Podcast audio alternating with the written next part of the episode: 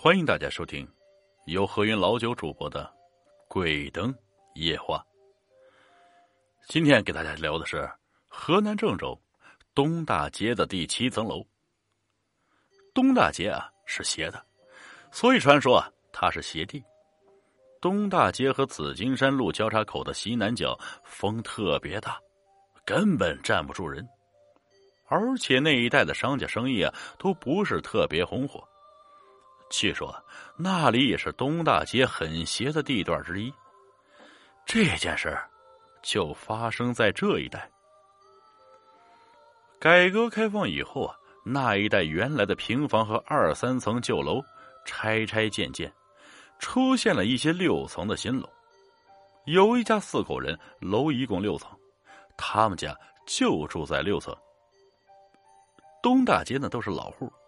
女的在某某化工厂上班，男的呀那在派出所当警察，两个儿子都在五中上学。男的晚上有时候和街坊朋友出去耍，经常是很晚回家。男的不回家，女的一般都不睡觉。这一天晚上十一点多，两个孩子都睡了，左等右等，男的不见回家，女的有些饿。就想去拿个剩馒头。他没有开灯，摸着黑到了厨房，抬眼向窗外一看，那外面黑漆漆的，去对面的楼全黑着灯，只有顶楼一间房，房间里好像点了很多煤油灯一样，灯光昏黄，房间照的并不亮，里面还有黑黑的人影被灯光照着，一会儿变长，一会儿变短。这是谁家呀？半夜不睡觉。作为警察家属，那警惕性往往比较高啊。和上次一样，他虽然没有细想，但心里留意了下。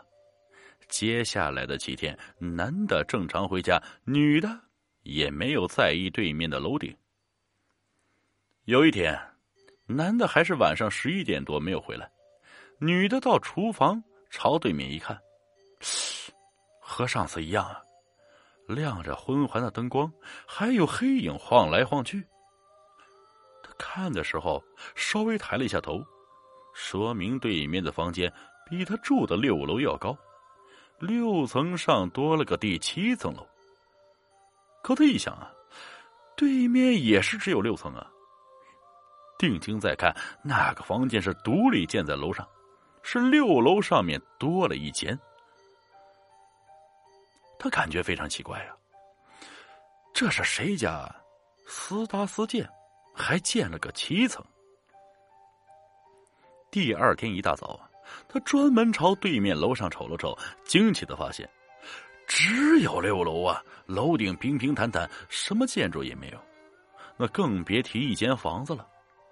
他赶紧把男的叫过来，对他说了说自己看到的第七层楼。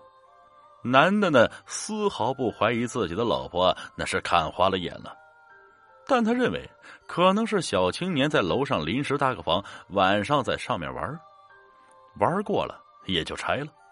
夫妻俩决定晚上一起看看。当天晚上十点的时候，男的女的都朝对面看了看，任何异常都没有。十一点刚过，夫妻俩再看，什么时候出现的？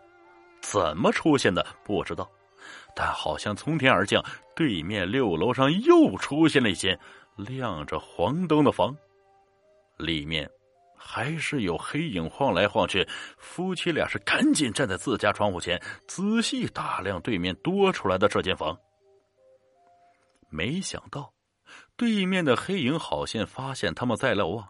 有三个黑影聚到夫妻俩正对面的地方，正对着夫妻俩，好像也在凝视着他俩。黄色的灯光也忽然变得白亮，从那三个黑影后面直射过来，夫妻俩只能看到对方长长粗粗的影子，看不清面目，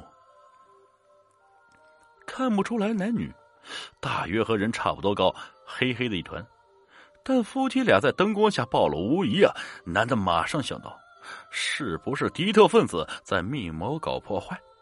他拉上老婆回卧室，穿好衣服，准备去对面看看。女的吓得不行啊，她说什么也不去。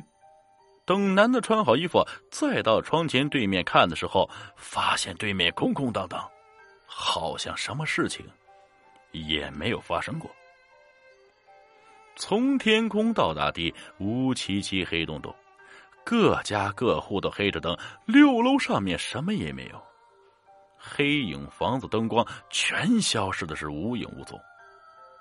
男的向派出所里报告以后，所里啊很重视这个情况。到对面楼顶实地查看，什么也没有发现，还派人专门蹲守过几天，一无所获。第七层楼也从此再没有出现。这件事啊，如果是真的。有一点无法解释，灯光是从哪来的？如果说开始的黄光是油灯，但后来强烈的白光肯定是要用到电的。可调查了那栋楼的所有住户，各家各房都没有去接出去的电线，没有电，灯光是从哪儿来的？又是怎么从黄突然变白，从弱突然变亮？现在那一带修成了紫荆山路，又建成了高楼，更无从考证了。